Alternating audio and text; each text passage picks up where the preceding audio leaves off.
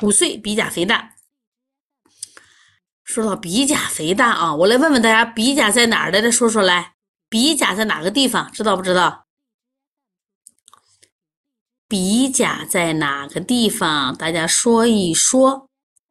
有人说，老师，鼻甲在这鼻子孔，一推就到。没错，这只是一个点，它在哪儿？从那个鼻翼区啊，鼻翼区一直推到后头，它的侧面从鼻翼区一直推到后头呢啊，一直推到后头，知道吧啊？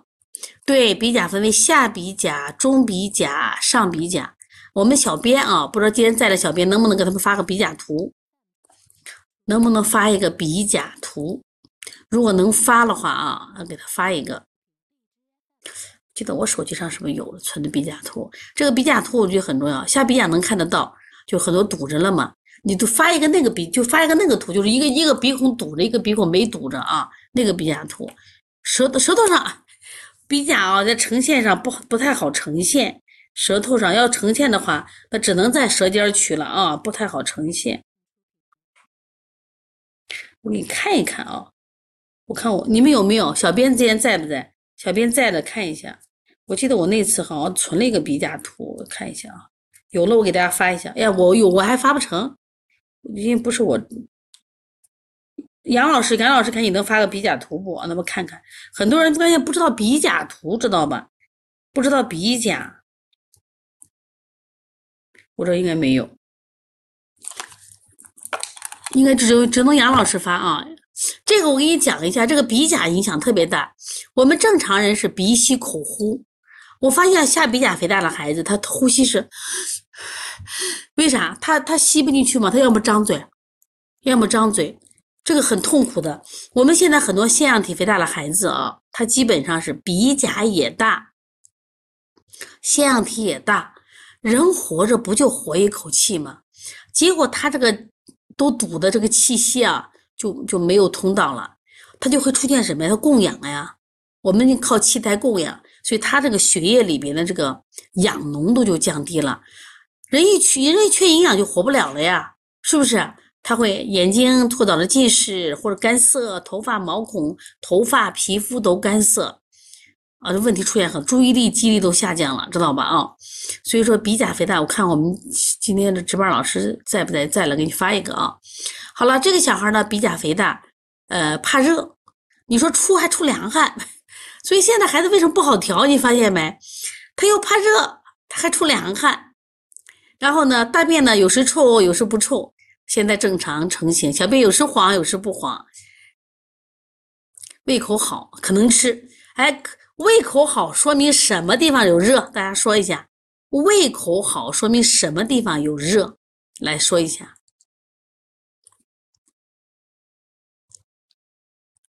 对，胃有热，对，胃有热，记住啊。然后腹胀呢？两胁肋腹胀，哎呀，肝气还郁结。他说：“这两两侧热，是不是肝气还郁结？然后胃火旺，胃火旺，能吃吗？胃口能吃吗？然后还肝郁，对呀，对对。心泽婴幼儿，你看今天我发现马文华特别厉害，心泽婴儿有尿，他今天你看点题点的都特别好啊。对他两胁肋还胀，说明他肝郁着了吧？我们说气有余变为火，把这句话打出来，气有余变为火。”当这个孩子如果长时间是这样的话，他也化火。我们可以同时看看这个孩子舌象，他实际上是一个大胖舌了，两侧两侧，你看啊，虽然没有明显的淤，但是有明显的翘，看见没有？两侧厚，两侧看是不是翘起来？这个舌头虽然不是一个典型的传舌，但是它也是两边要比中间是不是要厚要硬啊？喝水要喝凉的，睡眠是趴着睡，趴着睡，因为这个舌象拍的颜色，我现在没法看了，也不知道拍的正常不正常。但就这个舌头来说，这个舌头来说是有神舌还是无神舌？请回答。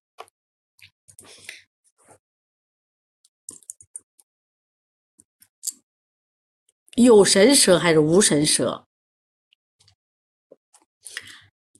有人答无神，有人答有神。其实这个蛇还行吧，我觉得这个蛇还行。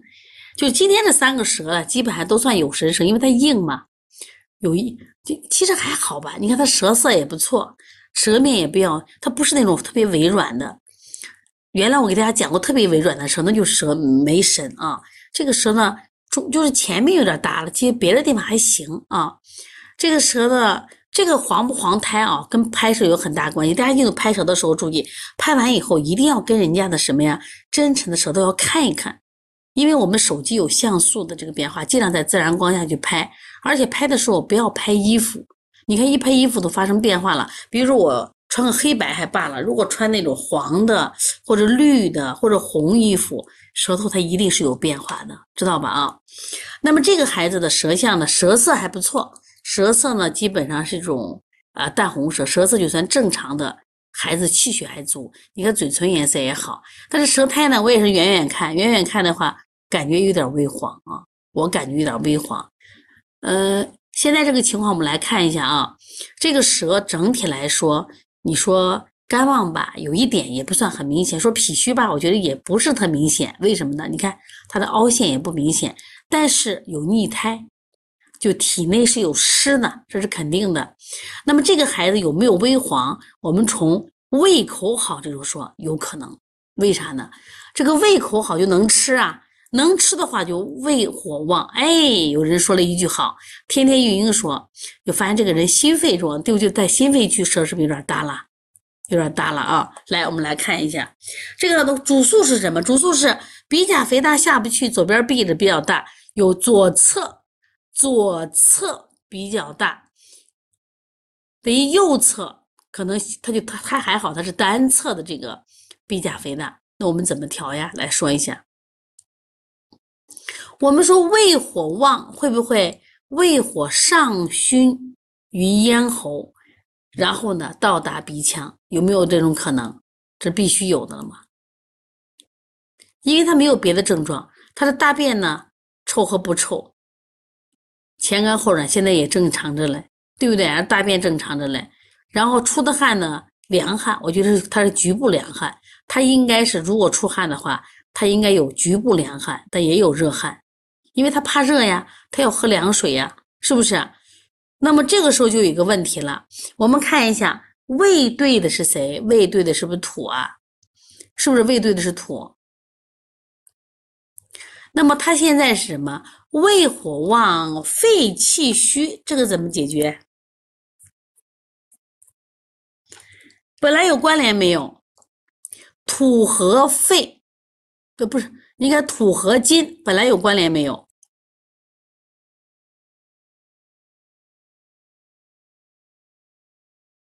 来，大家说一下，来把关联写出来。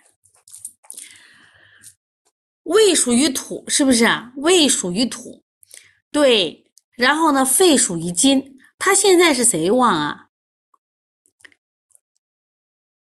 本来土生金，土生金是不是啊？土生金，那么它是一对母子关系。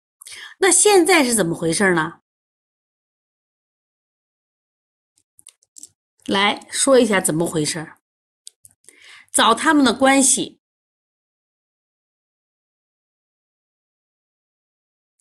因为你现在你从，因为他给的症状你没法去去就下手嘛，知道吧？就他没没法下手怎么办？本来是土生金的关系，是不是？哎，这不能用培土生金了，不能用培土生金，因为妈妈都旺不旺？脾旺不？这个他胃胃火旺不旺？胃火特别旺，是不是胃火特别旺？你这个贝贝康用了个宜强扶弱是相克关系的，不能往这里用。它实际上属于母病及子。它为什么叫母病及子？它胃火太旺了。因为我们讲了，它会伤到肺。本来它也是一个正常关系，知道吧？正常关系，它应该是母病其子。母病及子呢？那母病及子应该怎么做？大家说，母病及子应该怎么办？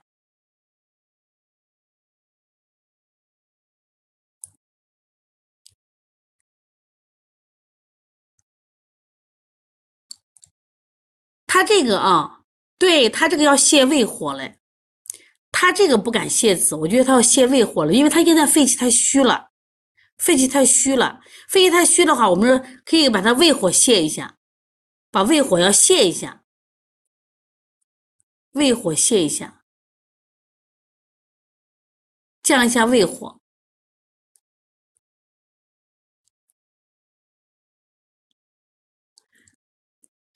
你看杰杰给了个思路。因为我们脾胃里边啊有两个土，胃为阳土，脾为什么阴土？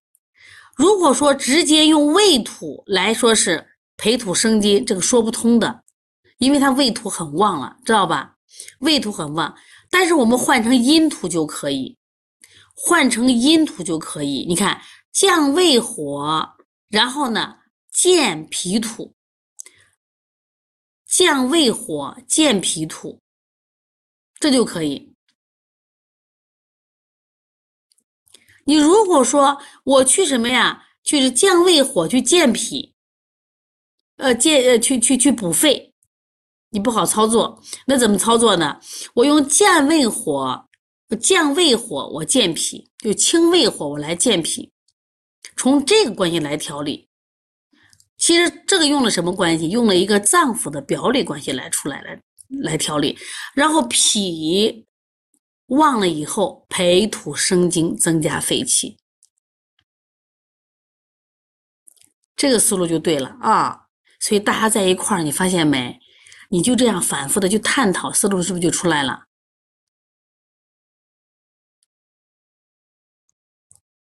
对，如果说你直接降胃火去补肺气，你说不通的。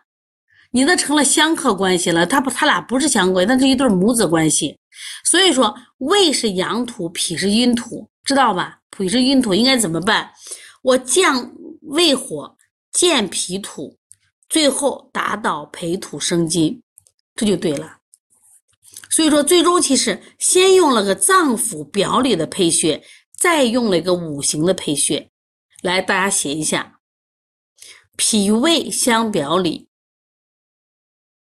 脾胃相表里，胃主降，脾主升。大家写一下啊，脾胃相表里，脾胃相表里，胃主降，脾主升。把这句话写出来，我们要给思路出来啊。你看，大家这个平台是个探讨的平台啊，一定要互相探讨着学习。我再说一遍，大家记啊，在我们脏腑里边，我们最近呢，我一直跟我们四班早上代课的人刚好讲过脾胃。脾胃是在脏腑里是相表里，胃主降哪哪来的肾？燕子哪来的肾？胃主降，脾主升。这是这是这是从哪个我们辩证里边的脏腑表里这个关系来谈的？然后呢，好了，当我脾气升上来以后，我们再用一个五行的关系，培土生金。健脾以补肺气，来再打一句话：培土生金，健脾以补肺气。健培土生金，健脾以补肺气。培土生金，健脾以培以以补肺气。对，好了，这两句话。就是我们今天这个案例的一个思路，大家学的是思路，你不要光记着我给你配穴配穴，特别就零基础的，那我给你配个穴。知道我们二推同行，我不给你配穴，我把思路给到你了，你把那穴位归根类嘛，是不归根类？清胃火的，清胃经，清板门，是不是？揉板门是不是降的都可以？揉中脘是不是也降的？这没问题吧？然后我们补脾经，顺揉八卦、揉外劳，是不是都是补脾的？我们正捏脊是不是都都补脾的？揉足三里是不啊，都可以健脾和胃的。然后呢，这时候脾胃上来了，我们干什么呀？培土生金，以补肺肺气，是不是就好了？对，实际上是不两句话？两句话。这个案例是不是就调清楚了？如果你每次在做案例的时候，你都能这样去调理，先给治则，先给思路，再培训，你发现是不是很清晰？而且你不会错，你也就把阴暗是不是就积累下来了？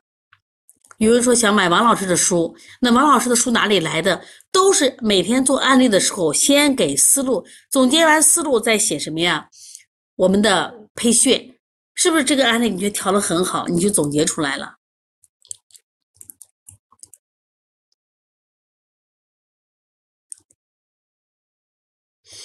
这个海纳百川说了个问题，他孩子十一岁了，前几天扁桃体会会脓发烧好了以后，需要打呼噜，舌苔白厚，这应该不是腺样体肥大引起的吧？他是这样子，他现在因为他扁桃体发烧以后呢，他他现在有可能呀，也可能暂时的鼻甲肥大，暂时的腺样体肿大都有可能。如果你调好了就好，调不好就变成肥大了。你这样他抓紧时间调，刚发作的时候是最好调的啊。刚发作是最好调。